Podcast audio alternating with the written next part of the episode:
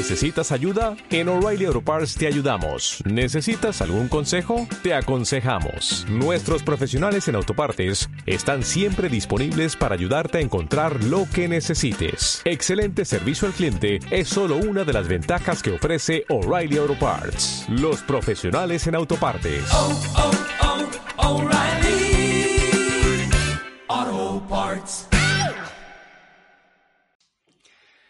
Houston, tenemos un problema. Tenemos un problemón y de verdad, ni, no es coña. Eh, me han bloqueado la cuenta de Instagram. Después de todos estos años trabajando a través de esta red social, de un día para otro me han bloqueado la cuenta de Instagram. Literal. No sé por qué. Aún no he conseguido hablar con ningún humano, solo a través de los algoritmos, solo a través de mensajes automáticos.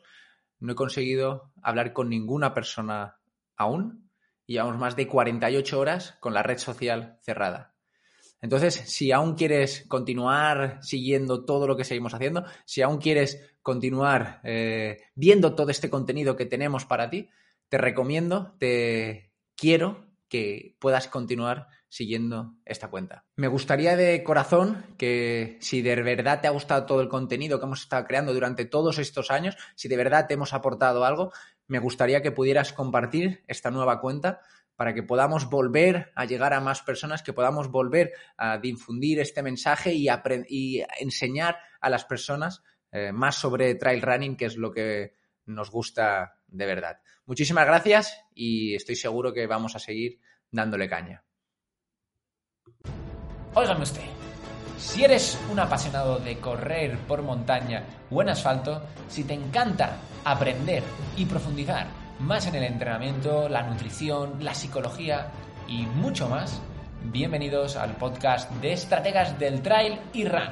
Soy Chimes Canellas, entrenador de Locos de la Resistencia, donde he ayudado a más de 300 corredores de todo el mundo a lesionarse menos, a aguantar más, pero sobre todo a disfrutar más de sus entrenamientos, en combinación con su vida real, con su familia, con sus amigos, con su trabajo, con todo ello. Si te gusta nuestro mundillo, tengo un regalo para ti en la descripción del episodio. Así que lánzate a por ello. Te va a encantar. Además, te permitirá estar informado de cada uno de los episodios del podcast. Y nada más, quiero dejarte con el episodio de hoy que estoy seguro que lo vas a disfrutar muchísimo.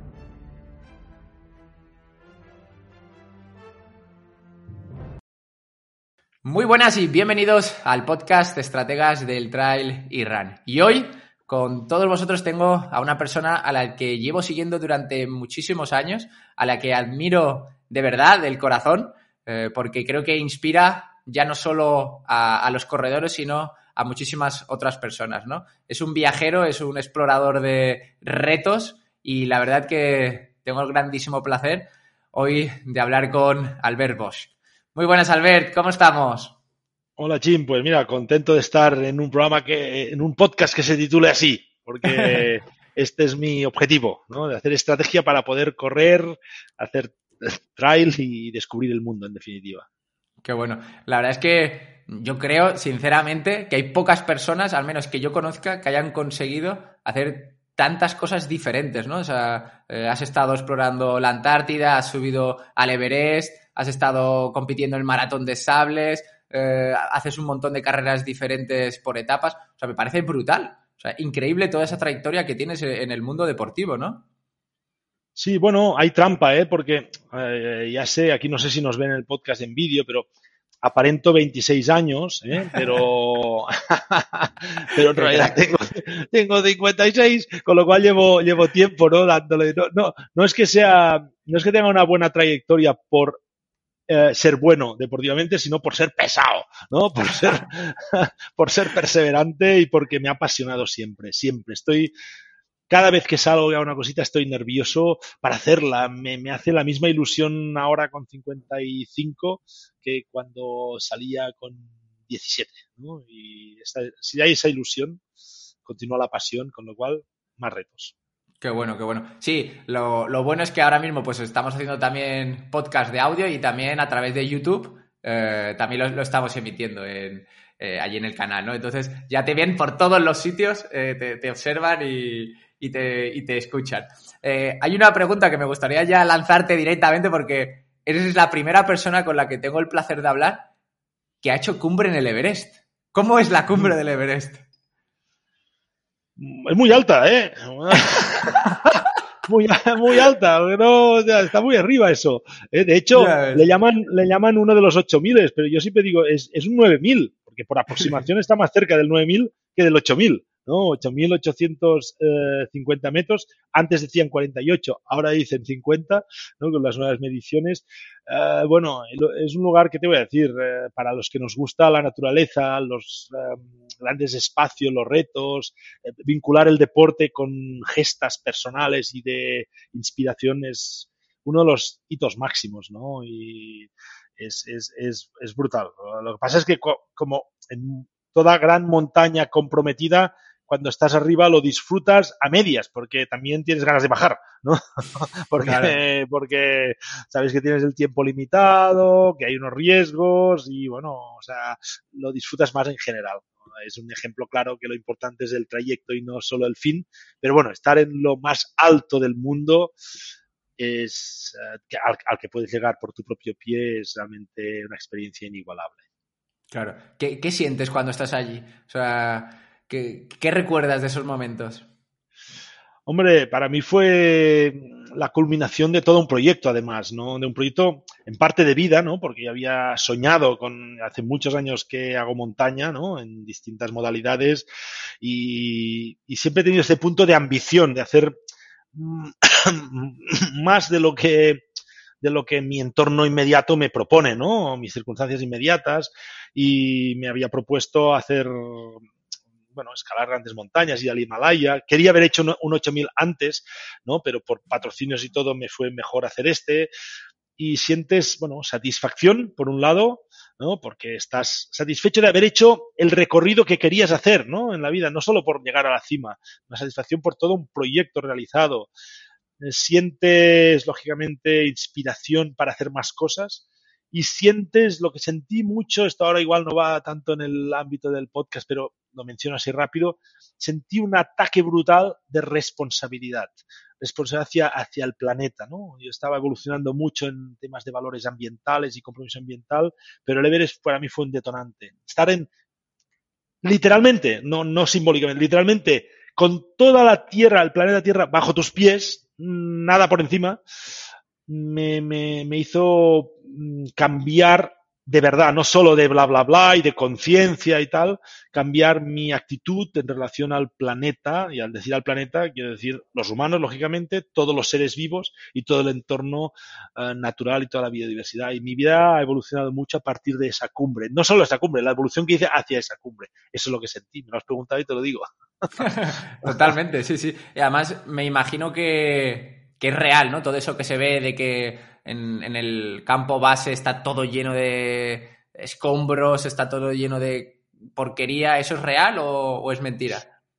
Es exagerado. ¿eh? No, es real, pero es exagerado, porque eh, ¿qué pasa? Que es, verdad que el Everest como gran montaña, la, mayor del mundo en cuanto a altura, y como punto simbólico de todo montañero, y a la vez de mucha parte de la población que sueña con hacer grandes hitos, pues ha pasado lo que hacemos todos los humanos, ¿no? Que lo masificamos todo y nos convertimos en una plaga. Mm, ya sabes, ¿no? Antes, yo qué sé, un Iron Man, por ejemplo, pues lo corrían 100 tíos, ¿no? Y, no llenaban ni inscripciones, se puso de moda y ahora en cinco minutos abren la inscripción y, ya no tienes plaza, ¿no? ¡Pum! Nos metemos a saco, ¿no? Esto pasa en todo, también ha pasado en el Everest y en alguna montaña de 8000 y hay que regularlo un poco. Sí que es cierto el campo base que está es bastante grande, pero también en los últimos 10-15 años se ha hecho un trabajo de mentalización, de control y yo creo de educación en general para que esté bien. Pasa que cuando hay una carga de muchas personas en un entorno delicado, pues es imposible no hacer un impacto negativo. Pero, por ejemplo, en el collado sud, que es el famoso collado a 8.000 metros, donde dejaban siempre botellas, dejaban basura y todo, porque lo subían, pero luego estaban hechos polvo y no lo bajaban, Esto ha cambiado mucho. Se han hecho operaciones de limpieza, se obliga a bajar, por ejemplo, si, si un equipo sube ocho botellas de oxígeno, se obliga a bajarlas. Alguno hace trampa, pero ya está controlado. La basura lo mismo. Bueno, yo creo que a pesar de que se empeora porque se va más gente, pero también mejora porque se gestiona más, ¿no? O sea, no está tan desastre como dicen, ¿no? claro. pero nos gusta hablar siempre de lo peor, o, la élite y lo mejor o lo peor. Somos, no, no, hablamos nunca de la normalidad. Ya, ya, totalmente. El problema de los humanos, ¿no? Muchas veces que, que, vemos ahí solo esos polos opuestos, ¿no? Eh, la verdad. ¿Y a ti te pilló esa época de, de que necesitas hacer cola para llegar? O, en cambio puedes la época, pasar bien? La época sí, el momento no. Es que esto es muy diferente. ¿eh? La época es verdad. Em, ahora, como montaña que se ha hecho más asequible que no fácil, ¿eh? Asequible quiere decir que hay más organizaciones que lo montan, hay más, mejor material, mejor, bueno, más poder adquisitivo de la clase media, bla, bla, bla pues va más gente, esto está claro, ¿no? Esto ya. Y eh, también es verdad que además cada vez pasaba que la época post-monzónica, en octubre, que eran los, siempre se iban las dos temporadas, la pre-monzónica, mayo, más o menos, abril-mayo, y la post-monzónica, ¿no? A octubre. Pero ahí el tiempo era más incierto, más la, la temporada más corta, y con lo cual, a la medida que se ha organizado más, incluso comercialmente, pues la gente ha dejado de ir más la época postmonzónica y ha ido a la premonzónica, con lo cual se acumula en al final todo, todo el mundo va al mismo sitio, a la cumbre, la manía que tienen, ¿no? Cuando quieres subir a la pues, ¿no? Y claro, y, y, y, la mayoría de gente opta por la ventana que se crea cuando entra el monzón. Entra el monzón, hay casi siempre unos tres días de buen tiempo y aprovechan esa ventana, que es segura, ¿no? Uh, claro, si vas en esa ventana, cola fijo cola fijo, ¿no? Eh, nosotros queríamos huir totalmente de esa, de esa masificación, de esa cola, por, por un lado porque queríamos vivir una experiencia más pura, por otro lado por riesgos, porque prefiero jugármela con el tiempo que no eh, con un, bloqueo ahí en el, en el, escalón Hillary y quedarte ahí bloqueado que no puedes pasar y tener que esperar ahí sentado a 8.000 metros, a 8.700 metros dos horas, ¿no? ¿no? No, lo concebía, con lo cual nosotros hicimos, eh, esperamos una ventana más corta, unos 10 días antes, y no hicimos nada de cola, nada es nada. Había gente, igual ese día hicimos cumbre en el Everest unas 25 personas o 30, ¿no? Bueno, que es una montaña pues normal, es, es, normal que una montaña conocida sea así, ¿no? Claro. Mm, y que no se hace cada día, esto quiero decir, esto es de los días que hay buen tiempo, ¿no? Que se puede, que se planifica una, una cordada para ir. Bueno, y fue una, un día muy agradable, no exento de riesgos, la ventana era corta, teníamos, afinamos, casi fracasamos, pero lo, lo, vivimos con una cierta calidad en este sentido, sí, sí. Claro, qué bueno, qué bueno. La verdad es que tiene que ser una experiencia increíble. Y justamente eh, sobre todo, ¿no? Lo que tú decías, ya no solo llegar a la cumbre, porque ¿cuánto tiempo podéis estar en la cumbre? No, nosotros fuimos como unos 17 minutos, 20. Porque además yo llegué, yo llegué el último de mi, de mi, de mi grupo. Estaba, fui muy, luego fue el que me encontré mejor bajando y todo y tal, pero subiendo me costó más, ¿no? Y me estaban, ya, ya llevan como 10 minutos esperándome y bueno, tampoco podía abusar de ellos, ¿no? O sea, con lo claro, cual, sí, claro. Sí, sí. Entonces, al final, justamente eso, ¿no? Eh, durante un montón de años preparando eh, esa consecución, eh, todo ese trabajo que estaba, que, que, habías hecho, ¿no? Realizando las cumbres en los otros seis continentes y, y llegar a, al Everest eh, y pasar solo 17 minutos es brutal, ¿no? Justamente es eso que al final lo que realmente tenemos que aprovechar es el camino, o sea, disfrutar de eso y llegar a la cumbre, pues puedes llegar o puedes no llegar, ¿no? Pero lo realmente importante es todo lo que has tenido que hacer previamente para conseguir intentar alcanzar ese hito, intentarlo, ¿no? Sí, sí, está claro, está claro. Eh, y si fracasas intentándolo, es un mini fracaso, ¿no? Lo, lo, lo, difícil es fracasar no intentándolo, ¿no? Claro, sí, sí, totalmente. Sí. Qué bueno. Pues ahora nos vamos a ir, eh, vamos a volar hasta la otra parte del mundo. Vamos a irnos a, a la Antártida. ¿Qué, ¿Qué, supuso para ti ese, esa travesía que hiciste eh, por allí, de más de mil kilómetros a pie? Bueno, fue una experiencia evidentemente también brutal, ¿eh? de hecho, de las mejores, si no la mejor de mi vida, porque yo había hecho muchas, he hecho a lo largo de mi trayectoria bastantes, no sé si decir muchas o bastantes, expediciones en el Ártico. He hecho bastantes, ¿eh? cruzar varios lagos, el mar Báltico, eh, zonas de Laponia. Es una zona que, eh, por suerte, bueno, me gusta mucho. Las expediciones en, el círculo polar ártico, ¿no? En la Antártida solo he estado dos veces, una escalando el Monte Vinson con una ah, pequeña. entonces me he equivocado. Siempre me equivoco con eso, lo de Antártida. Sí, la Antártida está abajo, sí, exacto, abajo, sí, sí, sí. Y, y, luego estuve haciendo la travesía integral de la Antártida, que fuimos dos personas, ¿no? Siete trabajando, un año y medio, porque esto es un proyecto, no es una parte, no es un deporte, es un proyecto. ¿eh? Y luego está la parte ejecutiva, deportiva, podríamos decir, que la hacíamos de dos personas, pero mi compañero abandonó, abandonó a los 15 días después, a los 19 días, pero después de estar 15 días bloqueados en, la, en una tienda. Y luego me quedé solo y hice la travesía el 98% solo, totalmente solo. Y esto fue un regalo de la vida de aventuras o de, expediciones, llámale como quieras, un regalo que me hizo esta oportunidad de estar absolutamente solo, la naturaleza más inhóspita y más pura, y yo, durante un mes y medio, ¿no? Y solo es ahí no ves ni, lógicamente, ni, ni, ni personas, ni animales, ni plantas, no hay nada. Y, yo no soy futbolero, ¿eh? pero de ningún equipo, pero siempre digo, solo es feliz uno que es del Real Madrid, porque todo es blanco, ¿eh? todo, todo, es blanco. ¿eh? Y, pero fue una experiencia brutal donde, donde pude poner en, en conexión mi cuerpo y mi mente con, con lo más puro de la naturaleza y además poner en práctica toda mi pasión y mi experiencia y mi capacidad, experiencia física y, mental, digamos, en, en desarrollar aquella aventura solo, ¿no? Porque había partes que coincidía con la parte de expediciones montañeras, alpinas o, alpinísticas, ¿no? El frío, la tienda, asegurarte, mm, grietas, tal.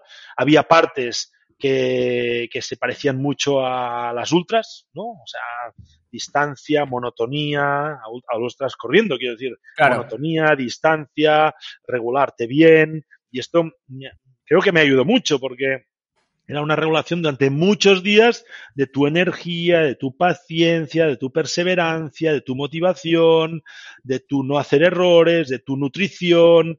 Y bueno, y esto día a día, día a día, 48 días, o sea que no, es una mega ultra, ¿no? Eh, arrastrando un trineo de, de 140 kilos más o menos o así, 137, 138, con lo cual bueno, puse en práctica muchas de mis modalidades, ¿no? Porque necesitabas todo allí, necesitabas todo y luego la logística dentro de la tienda, el comunicar, la tecnología, bueno, son, es todo, no es solo una cosa, ¿no? Es realmente una multifunción necesaria para pasar de lo que es el puramente el deporte a lo que es el concepto de aventura, que no es exactamente lo mismo. Claro. Y Albert, ¿en alguna de esas situaciones cuando estabas allí sentiste miedo?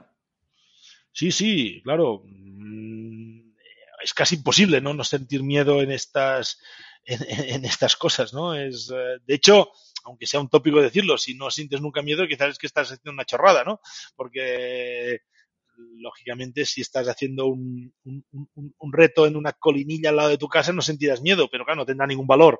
Cuando haces cosas ambiciosas que suponen riesgos, que suponen incertidumbres y tal, siempre hay miedo. En la Antártida, lógicamente, lo hay. Y si estás solo, más, porque todo se multiplica. Cualquier pasar una grieta con un compañero te puedes asegurar. O si pasase algo, siempre hay la posibilidad, si no te has matado al caer, de, de activar un rescate o si tienes un desmayo, un desmayo con un amigo no es nada, nada, con estando solo un desmayo puede ser letal, letal, o que te vuele el toldo de la tienda con una ventada, ¿no? O sea, eh, muchas cosas son extremas, ¿eh? Estando, estando en un entorno así y estando solo. Muchas veces sí tuve miedo, pero bueno, el miedo te acostumbras a, a entenderlo, a mirar a los ojos, a, a gestionarlo, ¿no? A, hacer que maximice tus capacidades, a no convertirlo en un elemento que te bloquee. En definitiva, forma parte de, es un invitado más en la mesa, ¿no? El miedo, ¿no? Y, te ayuda mucho, ¿no? Te ayuda mucho a ser eficiente también. Si el miedo se convierte en, en, bloqueo, lógicamente es el peor enemigo. Pero bienvenido el miedo para los aventureros. Yo no me gustaría ir a, hacer ninguna aventura con un aventurero que no tenga miedo, ¿no? Que de estos de no hay límite, se puede hacer todo. Bueno, pues vete a hacer una media maratón, chaval, que si te pasa algo te vas a casa en taxi. Aquí no, aquí yo no quiero ir contigo, porque aquí estamos gente que le gusta la aventura, pero no las temeridades. Claro, o sea, al final eh, aprender a gestionarlo, ¿no? Aprender a entenderlo y aprender a jugar con ello, no solo decir, sí, tengo miedo, ya, ya, pero habrá que hacer algo con ello, ¿no? O sea, habrá que, que apoderarse de él, ¿no?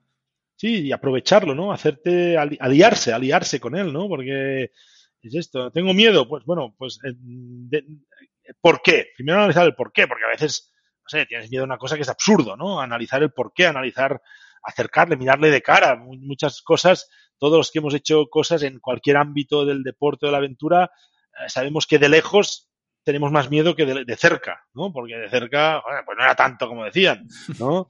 Ya cuando la primera vez que vas a la maratón de sables, todo el mundo está acojonado, acojonado, y luego vas ahí y ves que la mitad van andando. Macho, pero ¿qué es esto? Si no saben ni correr, ¿no? Y bueno, es normal, pero no, no, no, no, no, no te pierdes, ya solo ver, ver que la mitad van andando, ahora ya, ya pierdes mucho miedo, ¿no? Porque te has acercado. Desde casa lo ves como imposible, ¿no? Pues el miedo es un poco así, ¿no? Primero, mirarlo, entenderlo de verdad, interiorizarlo y después esto que dices, gestionarlo, ver, ver, oye, pues tengo miedo de esto, pero a ver, si me preparo así, hago esto y hago esto, soluciono esto, ¿verdad que esto ya no puede ocurrir? Pues ya está, una parte del miedo despejado, ¿no? Ahora, claro, no sé, si hay una posibilidad de que se rompa un puente en una grieta o que haya una avalancha en una montaña, pues este miedo eh, no lo puedes, bueno, puedes evitar pasar, puedes dar una vuelta, puedes asegurarte, puedes tomar precauciones, pero siempre hay una parte que estás ahí, ahí, ahí, ahí, ¿no? Siempre, pero como mismo estás consciente,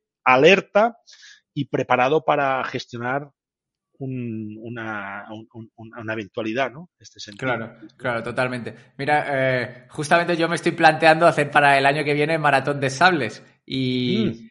y sí que ha ayudado a otras personas a hacer este tipo de pruebas, ¿no? Y creo que siempre justamente eso, ¿no? Se le ensalza mucho a la prueba o como algo que siempre es imposible de hacer, que es súper complejo, pero luego lo ves que hay personas totalmente normales que lo consiguen. La cuestión es cómo te has preparado para ello, ¿no? O sea, qué es lo que has tenido que hacer, eh, cuánto has tenido que entrenar, qué trayectoria tienes a nivel deportivo, ¿no? La gente cuando se... O sea, por ejemplo, ¿qué consejo me darías a mí para preparar maratón de sables? Bueno, este, este que dices es muy importante, saber conocerte bien y saber a qué nivel estás. O sea, tú puedes ser una persona muy normal a nivel de corredor, incluso que no hayas tenido mucha experiencia o lo que sea, y ya te digo, ¿eh? la mitad, como mínimo la mitad lo hace andando casi el 100%, ¿eh? Casi el 100%.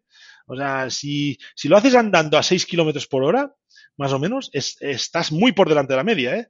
Uh, o sea, quiero decir, es asequible en ese sentido. Si quieres, ahora te pasas un, un, un, un montón de horas andando en la arena, ¿eh? Estos y los otros ahí. Esto sí. Importante saber en qué nivel tienes que estar y ver hasta qué punto vale la pena arriesgar, arriesgar en el sentido de forzar o no. Todos recordamos, unas personas famosas que corrió el maratón de Sales fue Luis Enrique, nos acordamos todos, porque fue un momento que como tuvo un disparo de popularidad la maratón de Sales, porque participó Luis Enrique justo cuando había dejado de ser jugador profesional. Y estaba súper cachas Luis Enrique, estaba muy entrenado. Y había coincidido con él en, él corría dualones aquí en Cataluña, y había coincidido con él en alguna, jolín, y es que estaba muy fuerte. Pero las pasó fatal y quedó muy atrás. ¿Por qué? Porque iba de pro, ¿no? Iba de pro, se reventó los pies el segundo día y para atrás y sufriendo, ¿no? Y mucha gente menos tal le ganaron, ¿no? O sea, bueno, ganaron de calle. O sea, quiero decir que lo importante es saber estar en, el nivel ese de, de respetar tu y de, conocerte. Y, y, lógicamente, hombre, respeto sí que da porque como al final todo el mundo queremos dar el mejor rendimiento dentro de nuestro de, nuestro, de nuestra preparación, nuestro nivel, pues claro, ahí es, eh, cambia mucho la segunda vez que vas a una carrera así o la primera, cambia radicalmente, porque luego ya si dices, bueno, hasta aquí no pasa nada, puedo forzar aquí, puedo forzar aquí, tal. Yo, yo aconsejaría ser, ser un poco prudente, o sea, si tú tienes un nivel, no sé, 80 sobre 100 a nivel atlético o de deporte o de correr, pues ahí plantearte ir a un nivel 65, 70, ¿no? Ah, ya está.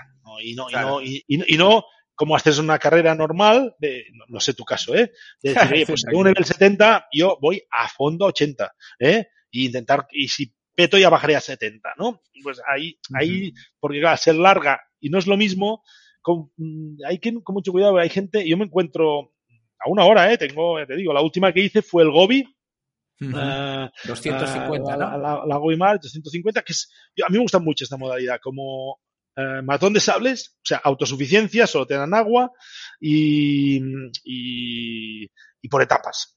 Y con mochila, ¿eh? Con mochila y tal, a mí esta parte más aventura y tal. Y, y de verdad que gano a gente muchísima. Mira, por ejemplo, en el Gobi no hay mil 200 personas como en la maratón de sable, claro. ¿eh? había 140 o así. Quedé quinto de la general y gané una, gané una etapa, una etapa absoluta, ¿no? una de 42 kilómetros. No había ganado nunca una etapa. O sea, bueno. a gente mucha más joven y, y, y, gente mucho más cachas. Pero porque a veces viene uno que ha hecho el Ultraton Mont Blanc y ha hecho no sé qué en el Ultraton Mont Blanc. Y claro, pero eso es un día, 40 horas, pero es un día.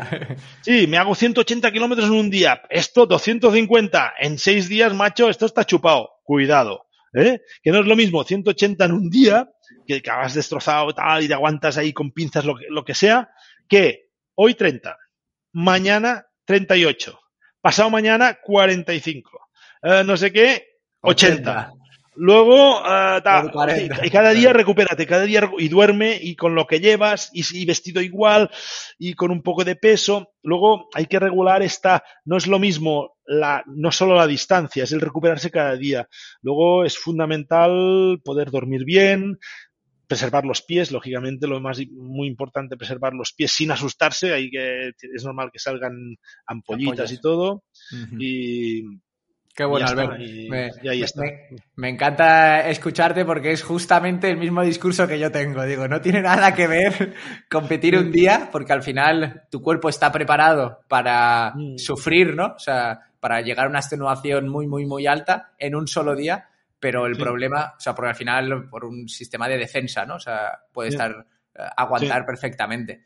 Eh, mm. Que no tiene nada que ver cuando empiezas a descansar, a recuperar y a volver a hacer y a descansar y a recuperar y a volver a hacer, porque entonces ahí ya el sistema de defensa lo has bloqueado. O sea, ya tu cuerpo está tranquilo y si tenía algún problema, pues te dice, hasta luego, o sea, nos vemos en el hospital, ¿sabes? Sí, sí, sí. ahí empieza a cambiar un poco el juego. Me gustaría preguntarte, Albert, eh, para todas esas personas que siempre suelen competir cerca de casa, eh, suelen hacer las carreras, pues por ejemplo, todas las que podamos tener en España, ¿no?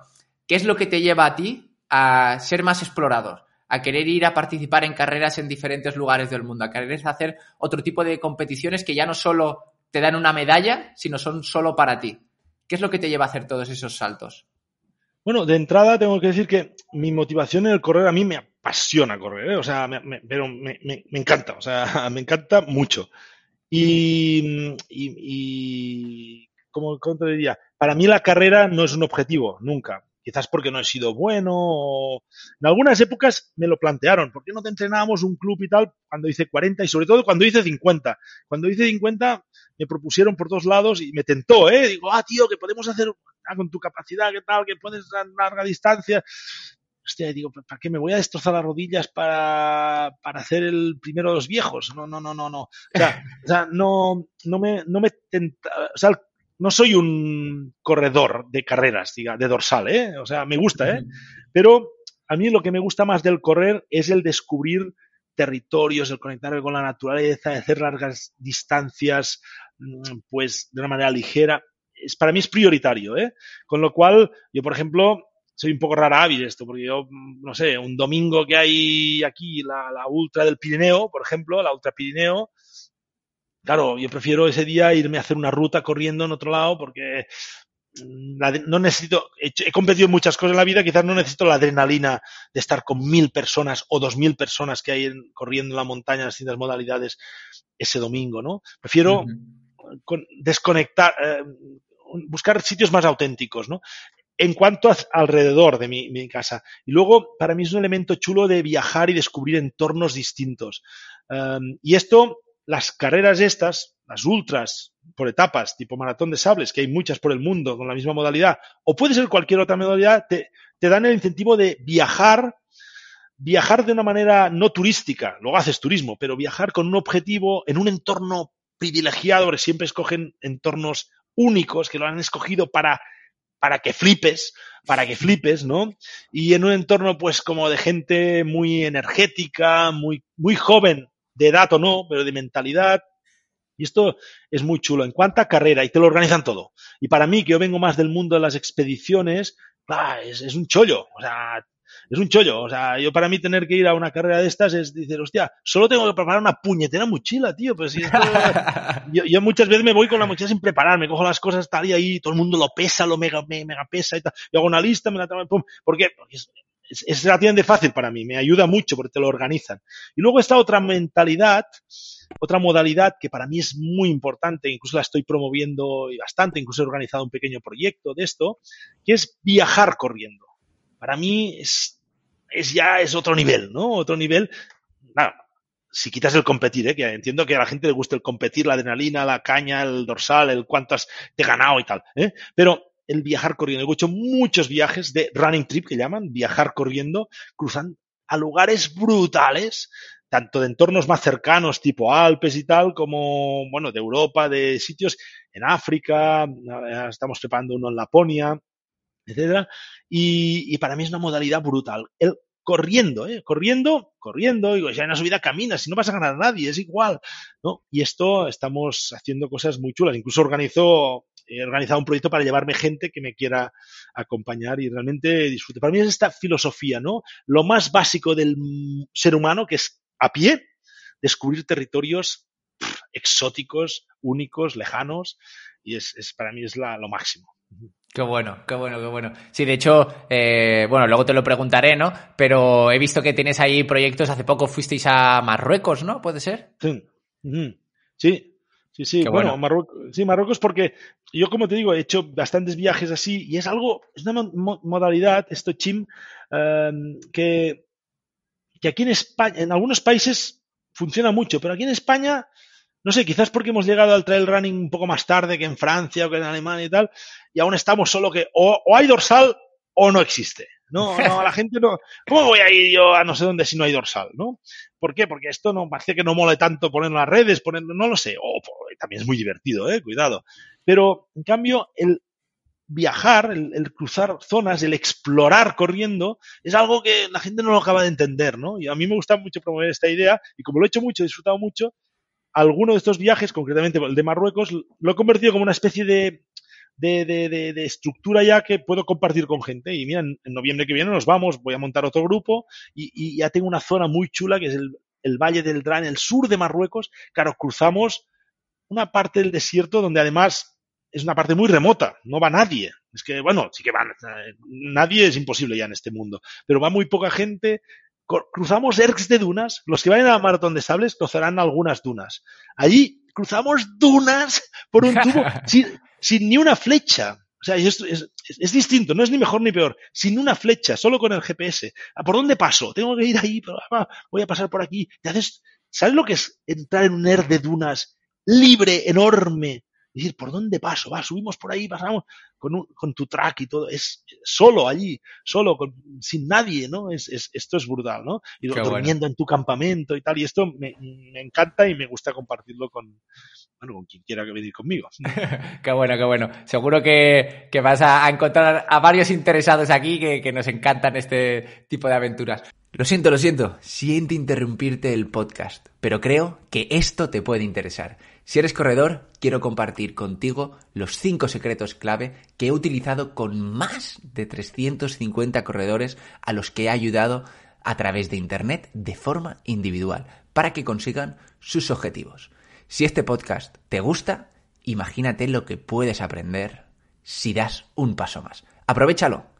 Puedes descargarlo directamente en la descripción de este episodio. Albert, yo sé que tú vienes del mundo pues empresarial, del mundo de, la corporación, ¿no? Eh, de diferentes eh, formas. Y hay una cosa que, que yo me he puesto a hacer el cálculo rápido, ¿no? Y digo, ostras, ¿cuánto puede haber invertido eh, Albert? Ya no sea solo con, con tu dinero, ¿no? Sino con otros patrocinadores. Yo he hecho un cálculo rápido, yo creo que fácilmente habrá más de un millón y medio, dos millones de euros, fácil en todo el, globo de, de los proyectos que has hecho. Eh, no sé si me aproximaré un poco a esas cifras, pero No, ¿tú sí, cu- cuánto no, crees? no- No las no he, hecho calculas nunca, nunca. el- no- no he hecho nunca el cálculo, pero creo que vas bien encaminado, pero te has quedado corto. ¿eh? Sí, sí, sí. Creo Seguramente. que hecho- ha sido rápido el cálculo, digo. Ah, Muy, muy, muy a grosso modo, ¿eh? Muy a grosso Sí. modo. Claro, aquí hay una trampa, ¿eh? Ahora te diré cuál. ¿eh? Que hay nueve Dakars por el medio, ¿eh? Nueve, nueve Dakars, que esto es muy caro. ¿eh? Claro, Esto es muy caro, ahí, ¿eh? ahí lo había calculado también con eso, digo. Claro, con eso sí, ¿eh? Sí. Claro. Sí, sí, sí. Si solo calculásemos fuera del Dakar, evidentemente no tanto porque los proyectos no son tan caros, ¿no? Pero sí, sí. eh, a, a nivel de patrocinio, yo creo que habré gestionado alrededor de unos 4 millones de euros, ¿no? Alrededor de unos Entonces 4 me he de quedado euros muy corto. en muchos años, ¿eh? Pero, claro, tiene en cuenta que, por ejemplo, un Dakar solo, el más caro que he hecho, que fui el primero que corría con un coche eléctrico, el primer. Dakar que, el primer participante con un coche 100% eléctrico, mm, fui yo, que duré tres días, ¿eh? O sea, me fue fatal. me fue fatal, pero estuvimos dos años organizándolo, fuimos pioneros y tal, pero no, no nos fue bien. Claro, el presupuesto de eso, de patrocinio y comunicación, el presupuesto en general eran un millón y medio, solo eso, ¿no? Claro, Ahora, esto ya distorsiona todo, ¿eh? Pero bueno, los Dakars normales, normales que en coche, en coche, alrededor de 200.000 euros, más o menos, por un coche. Pero yo a veces he montado patrocinios, por ejemplo, una vez hice un equipo de tres coches, de tres coches, con lo cual eso solo eran 600 o 700 mil euros, ¿no? Pero bueno, esto es como una excepción. En moto era más barato, ¿no? Pero bueno, esto por suerte, claro, lo he tenido que gestionar con patrocinio, ¿no? O sea, yo me pago, me puedo llegar a pagar incluso una maratón de sables, ¿no? Vale, porque algo- cuando puedo, ahora mismo no sé si podría, porque estoy a dos velas con esto, la pandemia y todo, pero a veces me ayudan, a veces monto una cosa que me patrocinen, pero esto son cosas más pequeñas que, que a veces son patrocinios, a veces ya te lo pagas tú como unas vacaciones y ya está. Pero cuando son proyectos un poco significativos, eh, claro, solo el, no sé, el proyecto de la Antártida, por ejemplo, cruzar la Antártida, eran 130.000 euros, ¿no? O sea, de, son proyectos caros, ¿eh? Estos proyectos son caros. El proyecto del Everest eh, debía ser unos 30.000 o 30 y algo mil, pero si sumas las siete cumbres, las seven summits, pues bueno, se puede ir todo a unos 70, ¿no? Bueno, sí, esto hay que gestionar patrocinios, que es, es una de las partes difíciles, ¿no? Que, que también es las partes que he fracasado infinidad de veces, pero de vez en cuando he acertado, ¿no? Y,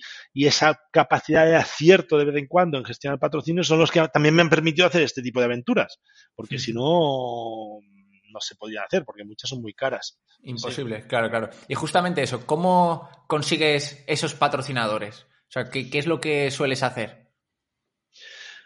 Bueno, no hay una fórmula mágica, lógicamente, porque ya te digo, muchas veces no. la- o sea, el 90% de las veces de las ideas que tengo que intento convertir en proyecto, intento vender, no me salen, ¿no? O sea, me un montón de proyectos que se me han quedado en la cuneta, ¿no? Ah, pero de vez en cuando, pues acierto alguno. Y bueno, básicamente siempre es lo mismo, ¿no? Intentar buscar un concepto al cual yo le pueda añadir valor, añadir valor, ¿no? De una manera u otra, para vender ese valor al cliente, al patrocinador, cliente. No, no tiene sentido, me voy, quiero me patrocines porque voy a matar de sables. Vale, y ya está, y ya está. Tú te lo pasarás bien, pero ¿y a mí qué me aportas? ¿No? ¿A mí qué me aportas? No. Bueno, sí que, hombre, pues si te dan la ropa, pues sí que les aportas una visibilidad, unas, bueno, una imagen y tal, pero no, si te dan 4.000 euros, que puede costarte ir allí y tal, pues lógicamente tiene que compensarles. Es buscar siempre el qué aportas, el qué valor. O sea, yo me centro en el valor, no me centro en lo que me gustaría hacer a mí. La gente se me queja a veces, ah, es que mi hijo es muy bueno escalando y no sé qué, pero nadie lo ayuda, es que no te ayudan. Es que, a ver, aquí, ¿dónde está escrito que tienen que ayudarte? ¿No? Si encuentras un mecenas, sí, y, y si no compra boletos de la once, yo qué sé, pero ayudarte para que tu hijo vaya a escalar. O sea, escalando tu hijo, ¿qué valor puede aportar a alguien que invierta con él? Es esto la pregunta. Y los deportistas no se fijan en esta, en esta pregunta. Piensan que como lo que hacen es muy difícil, porque lo es, y es, requiere mucho esfuerzo porque lo requiere, y tiene mucho mérito deportivo porque lo tiene, ya con esto les tienen que pagar. Pero, no, pero si no, yo no, a mí no me importa el, que hayas hecho primera vez que subes por la derecha la montaña aquella, por la pared aquella, si, si eso no tiene un retorno en em, impactos publicitarios, en reputación, en comunicación interna, en asociación comercial, en em, mensajes de recursos humanos, en, eh, no sé, pues, em, a no ser que sea, claro, si eres el puñetero crack que hace el primera vez de no sé qué, eso ya de por sí solo, ¡pam! Saldrá en todos lados y te, y te compensará. Yo, por ejemplo, vender un millón y medio de euros en el Dakar, siendo el primero en el mundo que lo hacía con un coche 100% eléctrico, me fue más fácil que vender, eh, yo qué sé, una, una, una, maratón de sables, por ejemplo. ¿no? Claro, maratón de sables. 3.500. Es. O, sea, uh -huh. o sea, dices, hostia, pues entonces ya está, pues cobro un millón y medio para ir a maratón de sables. No, no, no es esto. no, no, no se trata de pedir más, se trata de el valor que aportas, ¿no? Uh -huh. O yo qué sé, por ejemplo, el, yo el Dakar he conseguido muchos, tres Dakars, tres Dakars, los he conseguido hacer porque los hicimos el primer equipo en la historia que, o sea, el primer equipo español, o sea, en la historia que participaba en el Dakar con, con, un piloto con silla de ruedas. Yo le hacía de copiloto al principio, luego fui segundo coche, ¿no? Y fue el primero español que participaba y la petamos a nivel de comunicación. Aportamos muchísimo valor. El que invirtió con nosotros multiplicó por 15 el resultado en, en retorno solo publicitario, ¿no? Uh -huh. Y luego fuimos el primero en la historia que lo terminaba solo conduciendo con las manos, ¿no? Y, y esto, nos eso nos permitió venderlo dos veces más, ¿no? Yo puse un segundo coche, ¿no? Bueno, o sea, depende del valor que consigues crear siempre, ¿no? Pero siempre claro. hay valor a crear, ¿eh? Siempre hay valor a crear. Claro, marcar la, la diferencia, ¿no? Aportar algo diferente a, sí. a ese posible eh, interesado en patrocinar y, sí. y, crear esa curiosidad, ¿no? Me imagino. Sí, y sin, y sin, hacer payasadas y sin hacer... A mí no me gusta hacer, por ejemplo, um, greenwashing, ¿no? O sea, me, me gusta mucho el uh -huh. tema ambiental y apoyo el tema ambiental y me apoyo mucho en tema ambiental, pero en temas sociales y ambientales también voy con mucho cuidado que no sean auténticos. Hay mucha gente que apoyo a los niños que no y, importa, y se nota que les importa un carajo, que lo hacen para vender. Y eso a mí me cuesta bastante, ¿no? A mí me gusta aportar valor con valores sinceros, no vendiendo valores, ¿no? Uh -huh. Claro, o sea, aportar un poquito más a esa propia marca que, que pueda ser, ¿no? Y, y, que no sea lo que, la, la, esa palabra que se utiliza tanto ahora, justamente, el greenwashing, ¿no? O sea, exacto, por ejemplo, exacto, exacto. Coca-Cola que, por ejemplo, ahora pueda patrocinar eh, algo para los niños o... Sí. o sea, bueno, mira, canal. nosotros, por ejemplo, mira, hicimos un proyecto del de, descenso del Ebro en kayak desde el nacimiento hasta mm. el mar, ¿eh? En, en 24 días creo que hicimos, pero todo en kayak, ¿eh? todo, todo. O sea, y cuando no se podían kayak, con arrastrando los kayaks o andando con, eso está claro. ¿eh? Y ya un proyecto con una productora, se ha hecho un documental, ahora estamos esperando si nos lo publican en televisión española, bla, bla, bla. Y ya todo el proyecto, eran cuatro personas en el kayak, cuatro fuera, la productora y todo, y al final entre pitos y flautas eran casi 40.000 euros, ¿no? Casi 40.000 euros. Y, y, o sea, conseguir eso es, um, es de alguna manera una, ¿cómo le diría? Una, tiene que haber un retorno en ese sentido, pero tiene que ser creíble, ¿no? Tienes que buscar ese, ese, ese valor creíble. Estaba, estaba relacionado con temas, evidentemente, de biodiversidad y todo. Ah, por esto te lo decía. Y, y, nos faltaba un patrocinador porque nos cayó uno con la pandemia. Al final nos vino una petrolera que nos patrocinaba, pero estaba todo enfocado a, a, a temas de salud de los ecosistemas fluviales. Ah, nos vino una petrolera y teníamos la pasta. Y, y con mi socio en esto lo estuvimos pensando y dije, no, no, no podemos aceptarlo. No, porque ya teníamos la pasta, ¿eh? la que nos faltaba, la mitad del presupuesto. Y dice, no me digas esto, lo me ha costado porque lo consiguió él. Ya, tío, pero es como si haces un programa de alimentación saludable para infantil y te patrocina McDonald's. Digo, que no nos va a creer nadie, ¿no? Luego, ahí hay que ir con mucho cuidado, el, el que sea real. Porque al si quieres hacer solo una cosa, pero yo defiendo un poco la estrategia a largo plazo también, ¿eh? Uh -huh. que seas cre creíble a largo plazo. Y esto los deportistas en general tendríamos que tenerlo en cuenta. Claro, to totalmente, totalmente. ¿Cómo conseguiste, a ver, si, a ver si te acuerdas, tu primer patrocinador?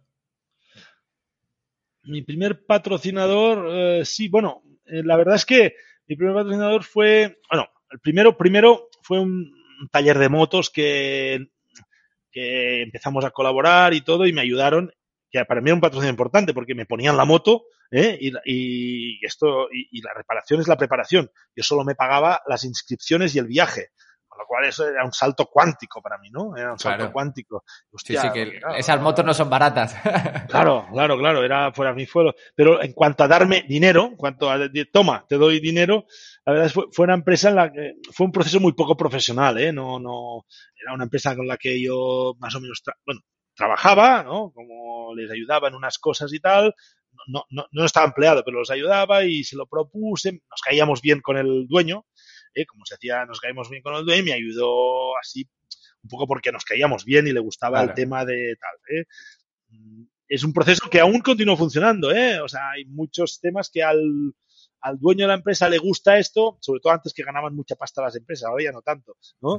Eh, le gusta esto y patrocino bicis o montaña o correr o te doy dinero para ir al Sables, eh, Joaquín, porque, porque me encanta esto que haces, ¿eh? Pero esto ahora ya no funciona, es muy difícil, tiene que ser patrocinio de verdad, que coincida con un retorno de la inversión, con los valores y tal. Y al menos voy por esta línea, ¿no? No voy por el favor, ¿no? Claro, claro, claro. Por, Totalmente. fue- fue por Eso- esta vía, sí. y sobre todo justamente lo que dices a, a largo plazo, ¿no? Eh, Albert, teniendo en cuenta toda la cantidad de cosas que, que has hecho, eh, ¿cuál es la que, si se puede decir alguna, ¿no? La que más te ha hecho mella, la que más te ha calado. Eh, bueno, a ver, a nivel de impacto vital, más allá de mí, seguramente quizás puede ser la de la Antártida, porque tuve incluso una repercusión pública que yo no, no esperaba ni buscaba, y esto me ha ayudado también a nivel de marca y de para hacer conferencias, que me dedico mucho a hacer conferencias de liderazgo basadas en la aventura. O sea, me ha dejado más mella, esto está claro, ¿no? Pero mm, yo diría, por ejemplo, hacer la travesía de la isla de, de Papúa para ir a escalar la montaña más alta de Oceanía mm, fue la que más me ha conectado con la esencia de la aventura de la naturaleza, del impacto que busco, ¿no? Esta sería la que para mí, pues claro, luego piensas el Everest y te ha dejado el impacto esto que decíamos, pero cualquier cosa, ¿eh? Para mí, por ejemplo, este noviembre corriendo por el Valle del Dra, ahí la, porque, porque cada vez que decides quiero que mi vida esté conectada con esto, está dejando mella en tu vida, ¿no? Y porque estás dispuesto, es la gran diferencia, estás dispuesto a tomar decisiones importantes, a veces de riesgo, a veces dolorosas, en tu vida para no apartarte de aquello. Con lo cual, tu mella se va, tu mella, tu impacto se va renovando. Si no, solo se convierte en una pura afición, bueno, que está muy bien, ¿eh? El sábado por la mañana. Claro, claro, claro.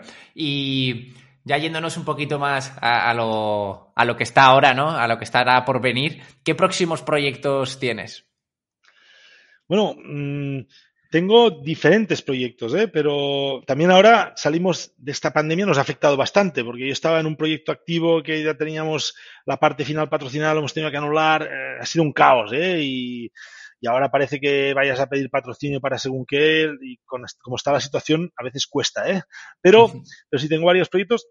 Uno, por un lado, me hace mucha ilusión es desarrollar este proyecto de esto que te comentaba, Adventure Running Trips, ¿no? Uh -huh. de, de, de, de, poder acercar a la gente más al, al, correr por lugares de descubrimiento, de expedición, de tal, de una manera organizada, pero de aventura. Este es un proyecto que me apasiona. Y luego estoy y con un proyecto muy importante. Ahora dirás, pero yo estoy muy metido en el tema del kayak también, pero dices, ahora hace kayak. No, o sea, mi primer kayak me lo compré a los 18 años, de 19, o sea, hace treinta y pico de años que hace hago kayak. Me gusta mucho. Pasa que nunca lo he convertido en proyecto.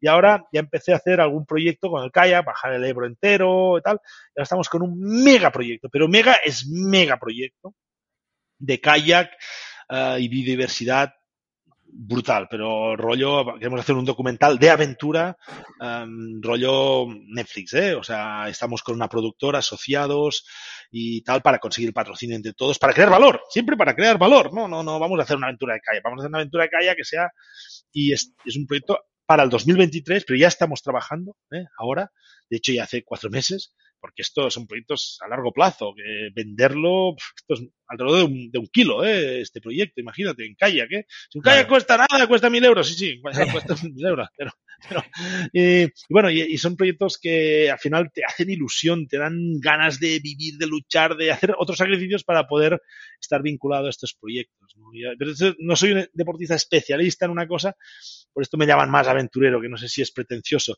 es porque hago más proyectos así genéricos, pero siempre modalidades que, que, que domino un poco, ¿eh? O sea, o bastante. O sea, no, no, en ninguno soy un patata. O sea, no seré de los mejores, pero en ninguno soy un patata. Claro, claro, claro. No, totalmente. O sea, al final, eh, yo creo que aventurero, explorador, fácilmente sí que te podrían definir. O sea, porque eh, ya sea de una forma u otra, has conseguido hacer cosas que a gente como yo, ¿no? O sea, como para mí, eh, me inundan de, emoción. O sea, ver todo lo que has podido hacer, dices, ostras, es que el mundo es muy grande, ¿no? Y muchas veces cuando pensamos, o cuando la gente nos dice, pues por ejemplo, eh, el reto de maratón de sables, o algo que, por ejemplo, yo me estoy planteando, es el de hacer una maratón en siete continentes, ¿no? Ah, sí, qué chulo. Eh, que me falta, por ejemplo, el de la Antártida y, bueno, otros más, ¿no? Oceanía también y, África, pero bueno, esos proyectos que luego dice la gente, ostras, y una vez que hagas eso, ¿qué? No, que no. O sea, si hay un montón de cosas. terminado. Sí, sí, sí.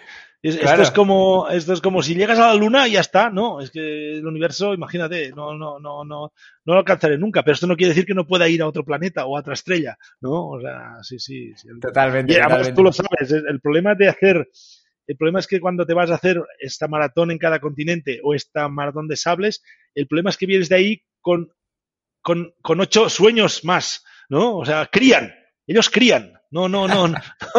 Cuando vas a hacer una cosa que, que, un sueño realidad, no sales ahí con un sueño hecho, sales con siete hijos más. ¿eh?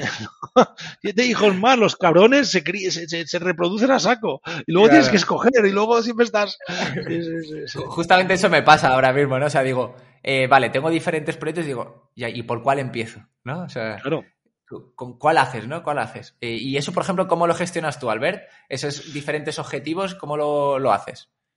me convierto en un asesino, básicamente. O sea, a mí me gusta mucho cuando a veces me dicen, es un perseguidor de sueños, ¿no? Esto queda muy bien, ¿no? Cuando te presentan así, este hombre. Yo digo, bueno, hay otra manera de presentarme, un asesino de sueños, ¿no? O sea, un sueñicida, ¿no? Un sueñicida. Y, y, y tienes que ser un asesino de sueños, ¿eh? Porque tienes que acostumbrar a serlo. Porque alguien que es soñador en el sentido como yo, ¿no? Que yo me inspiro, bueno, vuelvo a cada cosa y digo, hostia, es que quiero hacer esto, me gustaría hacer esto. Claro, pero de los sueños no vivimos, los sueños no, no se realizan los sueños, nunca se lleva un sueño a la realidad, se realiza un proyecto. O sea, y esto es lo importante, o sea, decir qué paso de la carpeta de los sueños a la carpeta de los proyectos. Y eso es la pasa importante, ¿no? Porque los sueños siempre estás ahí viviendo en condicional. Yo cuando pueda me voy a dar la vuelta al mundo en barco, ¿eh? Yo cuando, si un día cuando me jubile, si tengo pasta, ¿eh? Cuando mis hijos crezcan, ¿qué va a pasar? Nunca vas a hacer la vuelta en barco, pues si no, si no has aprendido ni a, ni, a, ni a llevar un barco, ni a navegar, o sea, ¿no? Pero si dices, a ver, 65 años me voy a dar la vuelta al mundo en barco, ¿no? Con lo cual, paso del sueño al proyecto, empiezo, va, me saco el PER, me saco el tal, empiezo a navegar, empiezo a tal, hago, o sea, se empiezan así las cosas, no, o sea, por lo tanto, yo me convierto en suicida, porque tengo a veces ocho ideas y tal, pero eh, digo, mira, pues hago una. Y cuando haces una, este lo conviertes en proyecto, los otros casi siempre los matas, porque no puedes dedicar. Ahora mismo esto que he dicho, dentro de dos años vamos a hacer una cosa brutal en kayak. Me va a llevar tanta energía, tanto coste de oportunidad, otras cosas que no voy a hacer, tanto esfuerzo que dejo de hacer muchos otros proyectos. Um, bueno, pues he escogido hacer este y es la única manera, porque si quiero hacer todo, como no tengo que la lotería, no los haces y vivirás en condicional. Por tanto, hay que saber asesinar sueños, porque si no te distraen, ¿no? Y no sabes cuál es tu prioridad. Sí, sí, tienes que saber focalizarte. Quiero hacer las maratones en las 7, pues vamos a hacer, vamos a hacerlas. O puedes combinarlo con otro, ¿eh? Puedes combinarlo a veces con otro, pero, pero proyecto, proyecto, proyecto. Asesino de sueños, te, te, voy a etiquetar así ahora, Albert. sí, sí, sí, hay que asesinarlos. Algunos hay que asesinarlos porque te distraen y te frustran, porque claro, si, pues si siempre hubieses querido hacer eso y no has podido, te vas a convertir en, oye, pues o, o, me pongo a hacerlo, aunque no lo consiga, pero me pongo a perseguirlo, proyecto, proyecto, proyecto, proyecto, y si no lo consigo, estaré satisfecho como aquella montaña que no alcanzas. Yo lo he intentado, he luchado, he hecho lo mejor, estoy satisfecho, o o eres un fake, porque yo algún día haré, algún día haré, algún día haré, o engañas, o te engañas a ti y no es verdad que te importe tanto, o no tienes el coraje para hacerlo. Y las dos cosas son malas, ¿no? O sea, con lo cual hay que saber asesinar sueños. ¿no? Asesinar sueños. Exagerando, ¿no? Exagerando. Para hacer no, otra no, realidad. claro, claro, pero me ha gustado. Creo que, que, hay que ser así, o sea, directo, ¿no? Muchas veces. Eh, Igual, por ejemplo, hoy en día en las redes sociales está todo mucho como mucha parafernalia, ¿no? Mucho todo color de rosa y, no, no, hay que ir a machete. Claro, claro, claro, exacto. Hay que ir a machete. Porque la vida es algo, la vida es algo real, es algo que pasa. Y no, no es un simulacro, no es un PowerPoint, no es una, un Instagram. O sea, la vida es lo que haces mientras vas viviendo y va de verdad. Y si la cagas, la cagas. ¿no? Y si tienes un accidente, tienes una lesión corriendo y te estás tres años, pues estás tres años sin correr o no puedes correr más. O sea, que va de verdad, que esto, y si un día te pasa algo, una enfermedad lo que sea, dejas eh, aquello que dicen algún día. Vivimos de palabras muy bonitas y frases muy inspiradoras que, que bien aplicadas están bien, pero si vivimos solo de las palabras y las frases inspiradoras, nos dejamos llevar y convertimos nuestra, nuestra vida en una chorrada, porque solo es palabras y parafernalia, mucho bla bla bla y poco du du du. total, hacer, hacer, hacer. Qué bueno. Albert, para ir cerrando eh, el episodio, eh, me gustaría preguntarte una de las frases, una de las preguntas que tenemos mítica que hacen nombre al, programa, ¿no? Que es estrategas del trail y run. Eh, para ti, Albert, ¿qué sería ser un estratega? A ver, te lo respondo de dos maneras, de dos maneras rápidas, ¿eh? A ver, intentaré no, no enrollarme mucho, ¿eh? Por un lado, ser un estratega es esto que hemos dicho antes, ¿no? Hacer que un sueño se convierta en un, pasarlo a la carpeta de los proyectos y hacer que ese proyecto sea realidad. Y esto no se hace entrenando. Esto no se hace apasionándote por el running. Esto no se hace haciendo un proyecto, una estrategia sea para ir al maratón de sable, sea para correr las siete maratones en los siete continentes, sea para es una estrategia y aunque sea para objetivos menores, ¿eh? una estrategia, ¿por qué? Porque tienes que tener en cuenta tu planificación, tu nutrición, tu salud, tu dinero, tu tiempo, tu situación personal eh, y profesional, bueno, y tienes que, que, que, es el fruto de muchas cosas y esto muchas veces es esta estrategia y a mí si algo para mí es clave yo si eh, continúo ahora a mi edad y lo hacía a los 20 y tal, haciendo proyectos porque hago una estrategia de proyectos. Para mí cada proyecto es un business plan. Cada proyecto, pequeño ahora es un business plan. Total, no es deporte. El deporte es la parte que me apasiona, la parte que me encanta, la parte final, la parte que haría solo eso, pero para hacer eso me tengo que comer todo el torrao. ¿eh? No, si no, no se hace. sobre todo en cosas que necesitas dinero, lógica, o tiempo. Las dos cosas son importantes, tiempo y dinero, ¿eh? Que es lo mismo al final. Sí. Y la otra, y la otra manera de respondértelo, que es una estrategia del trial and run, pues yo creo que se podría resumir en otra palabra que es ser inteligente, ¿no? Porque yo en el trial and run, y esto no, no quiero ir ahora de, de, abuelito que reparte consejos y tal, pero llevo una trayectoria ya larga, ahora me pasa, mira, tengo 55, casi 56, y me estoy, estoy en un ejercicio de renovación de, de mi entorno, de renovación, porque hay gente mm, de más jóvenes que yo, de 46, 48, 50, que ya no salen tanto corriendo, a correr, ya no salen tanto, ya se pasan a la bici, a la bici, a la bici, ¿por qué? Porque les duele aquí, les duele allí y tal, y, son gente que había corrido mucho más que yo incluso, demasiado a veces, ¿no? La estrategia también es, es decidir qué quieres. Quiero quemar todos los cartuchos en, en, hacer 10 ultras en un año, 10, 10 Ultra Tours del Mont Blanc en un año, muy bien. Pero, a ver, igual tienes suerte y eres un Kilian Jornet, un prodigio de la naturaleza, que no se lesiona ni que lo ni que lo atropellen con un, con, un, con un tanque. Pero, pero, pero normalmente no es así. Normalmente no es así. Y la gente se lesiona mucho. No solo se lesiona, sino que corre lesionado. Eh, y la gente se respeta poco su cuerpo. Y la gente tiene trayectorias eh, cortas ¿no? Cortas que pueden ser seis años, cortas que pueden ser tres, cortas que pueden ser quince. Para mí es corta quince, porque llevo 35 años corriendo y me apasiona y, te lo juro que uh, espero que nos hagamos una entrevista parecida dentro de 20, ¿no? A otro nivel, a otro tal, pero ¿por qué? Porque me apasiona de verdad. Para mí no es un tema de ego, un tema de ponerlo en el Instagram, un tema, es que me hace feliz. Cuando una cosa te hace feliz, tienes que hacer una estrategia para ser feliz durante mucho tiempo. Y la salud el preservarnos, el organizarnos bien, eh, forma parte de esta estrategia. Una cosa está, está, la estrategia para hacer un proyecto, un sueño, y la otra está encajarlo con tu estrategia vital, de vida. Porque al final, el deporte, el running o la modalidad que sea, es parte esencial de tu vida, es la que te hace más feliz, ¿no? O de las que te hace más feliz. Qué bueno. Qué bueno, Albert. Muchísimas gracias por todo lo que has estado compartiendo, por todos los aprendizajes que, nos llevamos. Estoy seguro que la gente que te haya escuchado habrá aprendido porque yo he aprendido mogollón, he aprendido muchísimo. Así que muchísimas gracias por este ratito compartir con nosotros y no sé si te gustaría añadir algo más. Ah, no, no, bueno, felicitaros por, por el podcast, por la manera en que lo enfocáis también y por el título, porque para mí es muy importante esta estrategia, porque la gente se olvida de esto, eh, en cualquier modalidad, pero en el trial run también, lo quiero, lo quiero, lo quiero, ahora, ahora, ahora. Y las cosas que valen la pena normalmente requieren esta planificación detrás, con lo cual ya solo con el nombre ya marcáis una diferencia y una calidad importante en la manera de comunicar.